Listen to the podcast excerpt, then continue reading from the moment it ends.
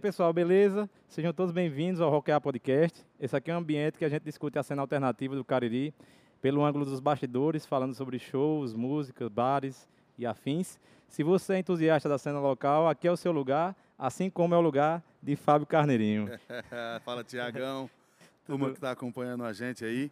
Obrigado pelo convite de estar aqui trouxe a sanfoninha, vamos bater papo, vamos falar sobre essa cena alternativa, né? Sim, sim, eu estou muito feliz, cara, que você topou, quero dizer que sou seu fã, velho, essa, a gente gosta mesmo de rock and roll, mas na verdade a nossa veia mesmo é a música, né, a gente escuta tudo, e eu vou lhe contar muitas histórias, assim, intersecções da minha vida com o seu som, que Massa. muito legal, e vamos conversar bastante sobre a sua carreira, você é um dos nomes mais importantes aqui da região, cara, pra gente aqui é um prazer ter você conosco. Obrigado, Tiago. Eu costumo dizer que música, existem só dois tipos de música a boa e a ruim.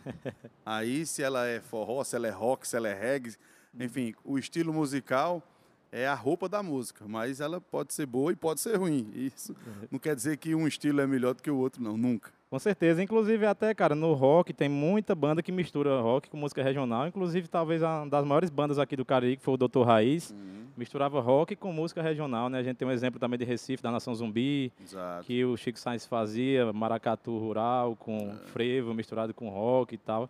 As fusões musicais, elas são desde o início da música, né, cara? Beethoven tocava rock, né?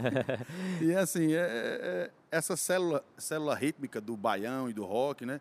Ela, ela se confunde às vezes e aí é fácil de juntar.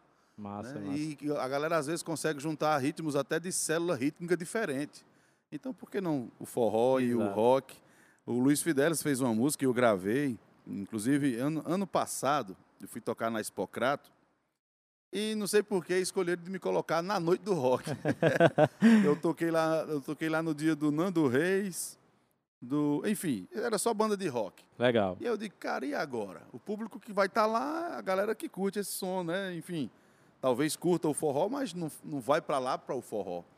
E aí o Fidelis fez uma música e eu me lembrei dessa música, abri o show com ela e foi bacana. Fizemos até um clipe que é Rock do Sertão. Massa. E massa. essa fusão do rock e o forró dá, dá, sempre dá certo. Essa música é do Luiz Fidelis, é? Luiz Fidelis. Foi gravado pela banda Mastruz, com, com leite, leite, acho que na década de 90.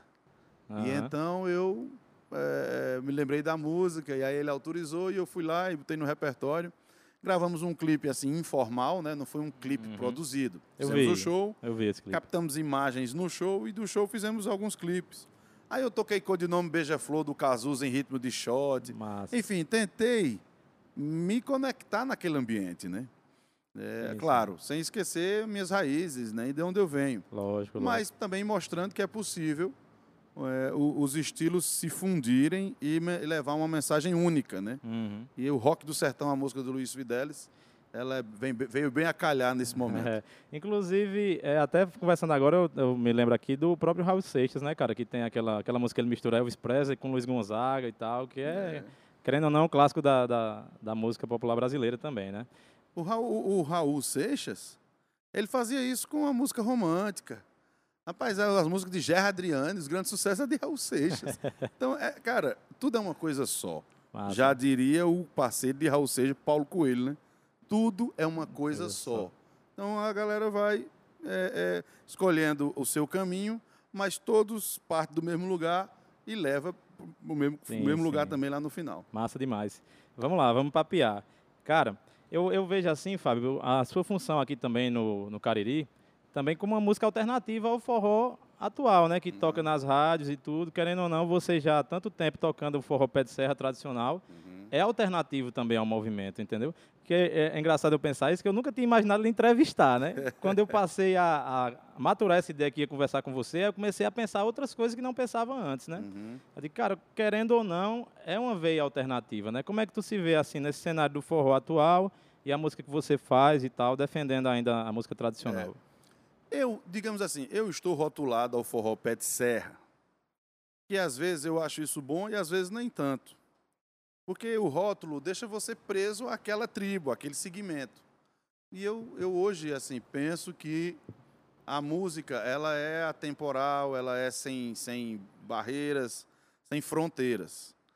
Eu, apesar de ser um músico que, enfim, toco muito a música raiz, o dito forró pé de serra, que eu costumo nem dizer forró pé de serra, forró eletrônico, já disse muito, mas hoje eu costumo dizer música. Música boa e música ruim. Uhum.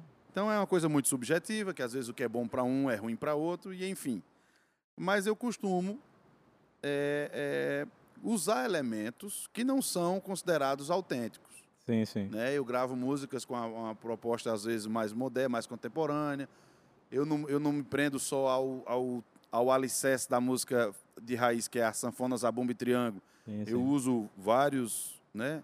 Eu não falo mais somente naquela questão lúdica do forró, que é a lata d'água na cabeça, a seca, o passarinho, o ninho, a roça, a sandália de couro. Eu não falo mais só nisso, porque a gente não vive mais isso. Sim, sim, sim. Luiz Gonzaga se tornou o que foi porque ele falava as coisas do tempo dele.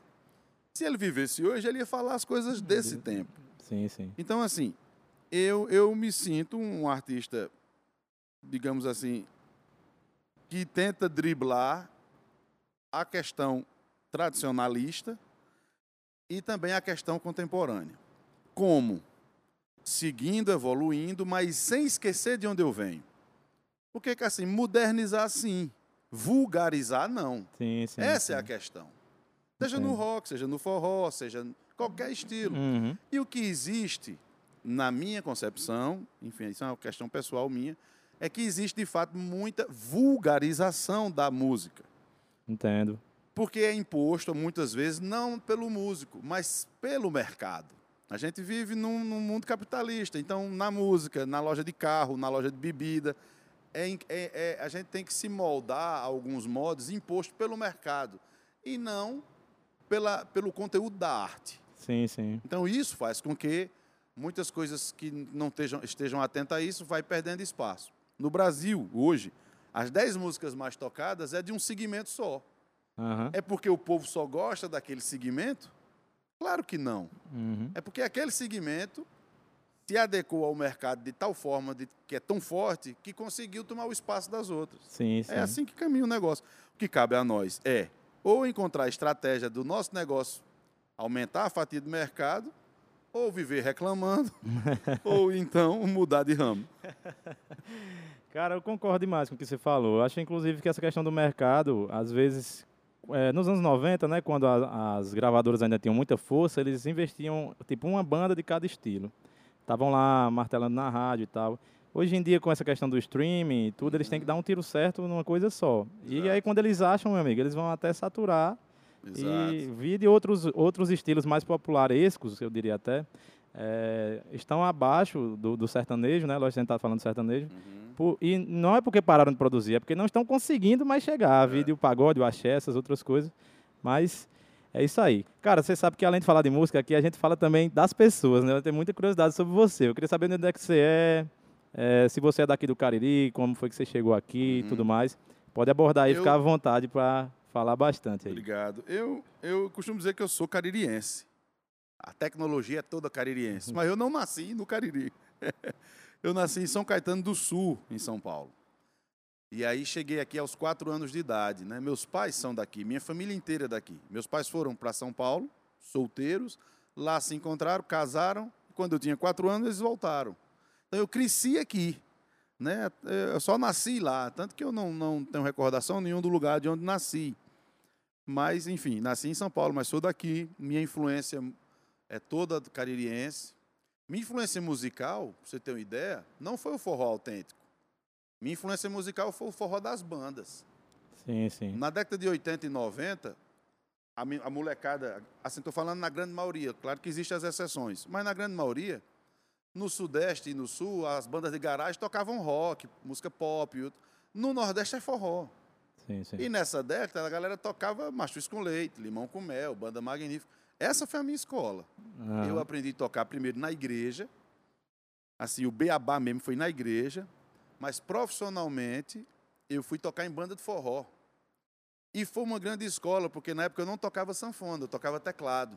Ah, massa. E as bandas de teclado eram muito limitadas, e aí as bandas tinham arranjo de teclado, de metal Uhum. e sanfona. Na banda, as bandas que eu tocava nem tinha sanfona, nem tinha metal. Aí eu tinha que fazer os arranjos do teclado, do metal. Cara, era um sofrimento, um negócio bem artificial, mas Aham. foi a minha escola. Sim. Depois foi que eu fui conhecer a música. Quando eu fui, fui, aí fui morar fora, fui tocar em outros projetos, saí do universo só do forró. Aí, enfim, fui conhecer a música popular brasileira e um pouco da música internacional. Uhum. E aí, é isso. Sou caririense de verdade. Só não nasci aqui, mas o resto é daqui. Eu acho que você, inclusive, é um dos artistas que mais levantam a bandeira do Cariri, né? A gente vai falar mais sobre isso mais para frente. Por enquanto, vamos abordar aqui um pouco ainda dessa tua trajetória, né? Você veio para Juazeiro e tal, mas também deu uma rodada aí, né? Chegou até a morar na Europa um tempo, em Recife. Fala um pouco como foi essa tua evolução, sempre tocando, né? Uhum, Todos os locais que você morou foi através da música e tal. exato. Como foi mais ou menos essa, essa trajetória pré o Fábio Carneirinho do forró, né? Sim. É, eu, eu, eu corri mais do que em pinche em pescoço de doido, porque eu andei um bocado. Morei um tempo fora do Brasil, morei em Recife, morei em São Paulo. Enfim, eu quando eu comecei a tocar aqui, nas, na, né, tocava nas bandas, quando eu tinha 17 anos, já tocava, já vivia de música. Né, claro, ainda aprendendo, mas aí meus pais decidiram voltar para São Paulo. Meu pai era comerciante, né, minha mãe também. E aí, quando eu tinha 17 para 18 anos, eles decidiram voltar. E eu nem queria ir, cara. Tanto que foi uma luta isso, mas eu, enfim, eu era de menor e morava com meus pais, tinha que ir para Uhum. onde eles, para onde eles ir- iriam. Uhum. Em São Paulo, quando cheguei lá, comecei a tocar, aparecer é, é, a oportunidade de tocar em outros grupos. Eu toquei em várias bandas, banda de pagode, banda de axé music, banda de forró. Aí comecei a tocar, aprender MPB.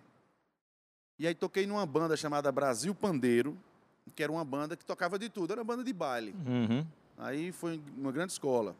E com essa banda, eh, eu pude trabalhar em outros países. A banda foi convidada para trabalhar numa empresa que administrava hotéis e navios no mundo inteiro. Então, a partir desse, desse- dessa banda, eu fui tocar em cruzeiros marítimos, né? Troca- tocava no litoral brasileiro e fazia a travessia sempre Brasil-Europa. Né? Foi um ano e meio trabalhando assim. Massa. Numa dessas viagens, nós viajamos para Portugal e lá a gente, é, é, eu e mais cinco colegas que for- formavam a banda, a gente decidiu ficar lá.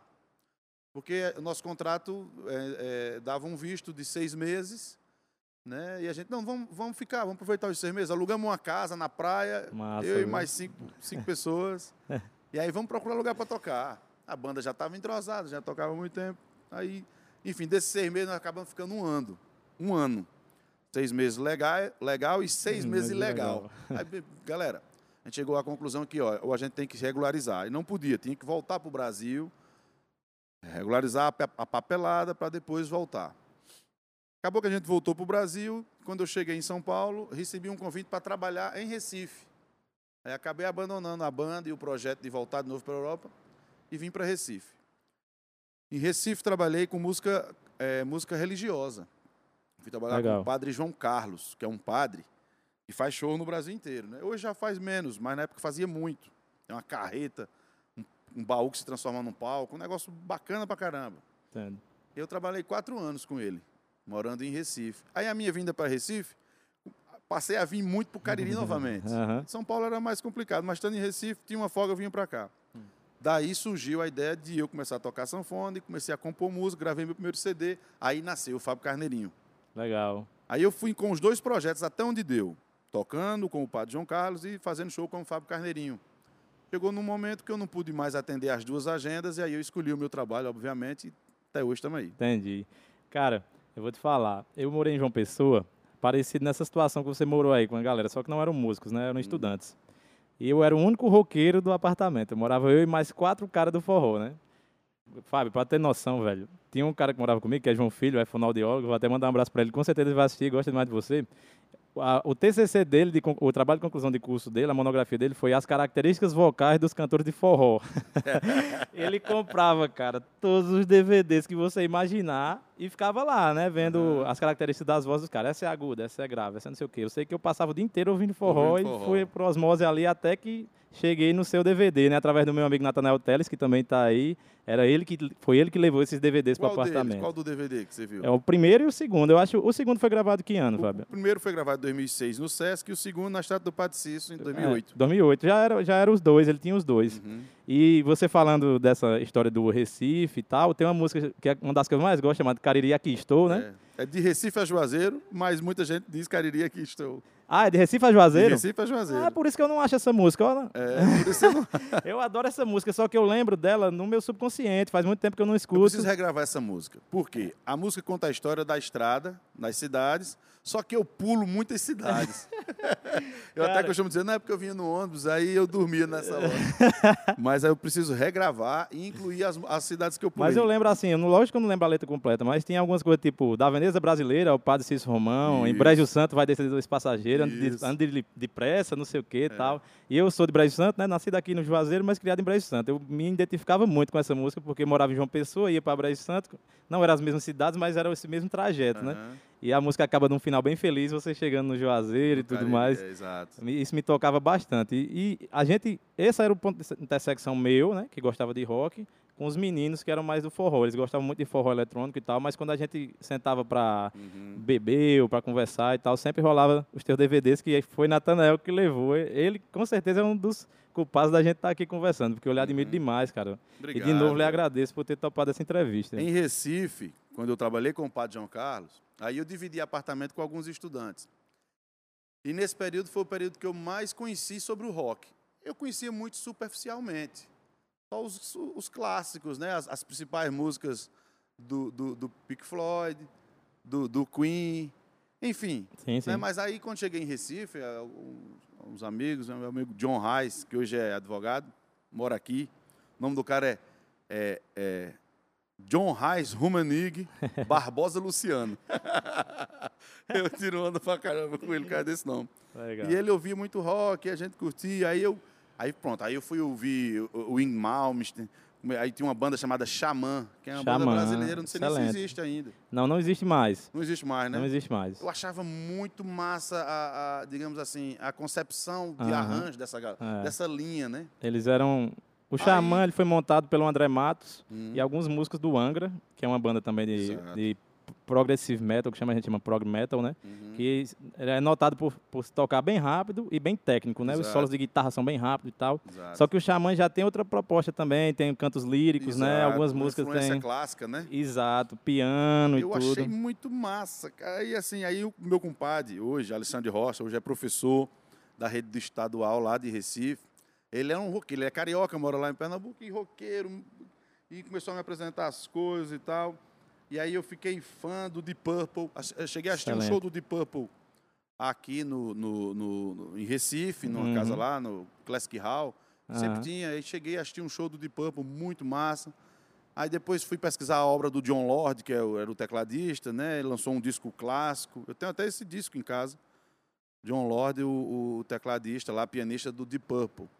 Aí comecei a ouvir Aerosmith, enfim. Massa demais. Mas assim, é, eu não sou um profundo conhecedor. Com certeza. Mas gosto muito. E ao que eu tive acesso, comecei a absorver. Exato. E, e massa, porque o rock, mais que um estilo musical, era uma bandeira, uma linguagem de protesto de muitas revoluções da história né, do, concordo, da humanidade. Concordo. Do, da época do, né, do século XVIII para cá, do século XIX para cá o rock teve presente. Para que mais, é, para que mais revolução do que do que o movimento hip? Uhum. E tinha como a sua bandeira sexo, drogas e rock and roll, uhum. que a droga era o, o, ácido, né, o LSD, sim, sim. e o rock as músicas e os festivais de rock. Inclusive hoje as grandes bandeiras da humanidade, que é respeito à diversidade, é, paz e amor, né, uma melhor compreensão sobre as drogas, é, é, é, enfim, essa, essa coisa, são bandeiras, não é bandeira da direita e da esquerda, são bandeiras hippies. Uhum. E foi cultivada ao som do rock. Sim, sim, sim. Né? E assim, eu, eu sou fã do rock por isso, porque não é só um movimento musical, é um movimento cultural e humanitário. Como também o forró é. O forró é a identidade de um povo. Sim. Eu faço forró na Europa, o povo lá que consome forró, os europeus, eles não têm o forró só como um estilo de, de música, tem como um estilo de vida, assim como os capoeiristas, a galera que mora fora. Então, o forró também é isso. Dentro do forró está o artesanato, está a literatura, tá, tá, o regionalismo falando, todinho tá a aqui nosso, né? identidade de um povo. Sim, sim, E o rock tá nisso. O reggae é assim. sim, sim. Gil tem um disco que é metade reggae, metade forró. Que, cara, é- é- Lindo. que sacada. Lindo, lindo. Eu também penso assim, é, quando eu era mais novo, né, já, já tô no rock desde sempre, né? Tem um tio meu que era heavy mesmo, que foi quem me colocou. Meu pai também escutava música internacional, mas era mais Beatles, Rod Stewart, alguma coisa assim. Meu tio foi quem me apresentou Black Sabbath, Deep Purple e tudo, né, mais pesado. Mas eu sempre tive a cabeça um pouco aberta para a música regional, entendeu? Porque eu- a gente é daqui, a gente querendo ou não é tocado por isso aqui, né? Acho que fechar a cabeça para toda essa influência que a gente tem aqui é, é negar a sua própria raiz, né? Exato. Fábio, eu vou aproveitar é, que se você não tocar, os caras vão me crucificar, velho. Eu queria logo deixar claro que não fui eu que pedi para ele trazer a sanfona, ele que trouxe. É porque eu sei a Então- sanfona, rapaz. É mesmo um trabalhador da roça, ir pra roça sem a enxada. Acaba um soldado ir pra guerra sem, sem a arma. Eu né? já tô vendo aqui as mensagens que chegaram no meu celular. Como é que tu entrevista Fábio Carneirinho, o cara com a sanfona no colo e não pede para ele tocar nada? Beleza? Vai lá. Eu vou fazer um forró bem invocado, bem parecido com esse tal de rock and roll. Uma sanfona com um som bem distorcido, um zabumba bem curtido e um triângulo com pedal. Os matutos de jeans e camiseta. Em vez de jegue, todo mundo de lambreta. Em vez de fumo, nós vamos mascar chiclete e trocar a lambedeira por gilete e canivete. E antes da poeira subir, o zabumbeiro gritou one, two, three. Apavorado, com o zóio arregalado, o vaqueiro do meu lado falou: Bicho, tu viu? Daí por diante só se via no salão Cabra que dança, chachado, shot e baião Mexendo um pé que nem apaga um cigarro E balançando a munheca como quem vai lá sagado ah, ox, oxente, ox, oxente, ox, oxente, ox, oxente, yeah.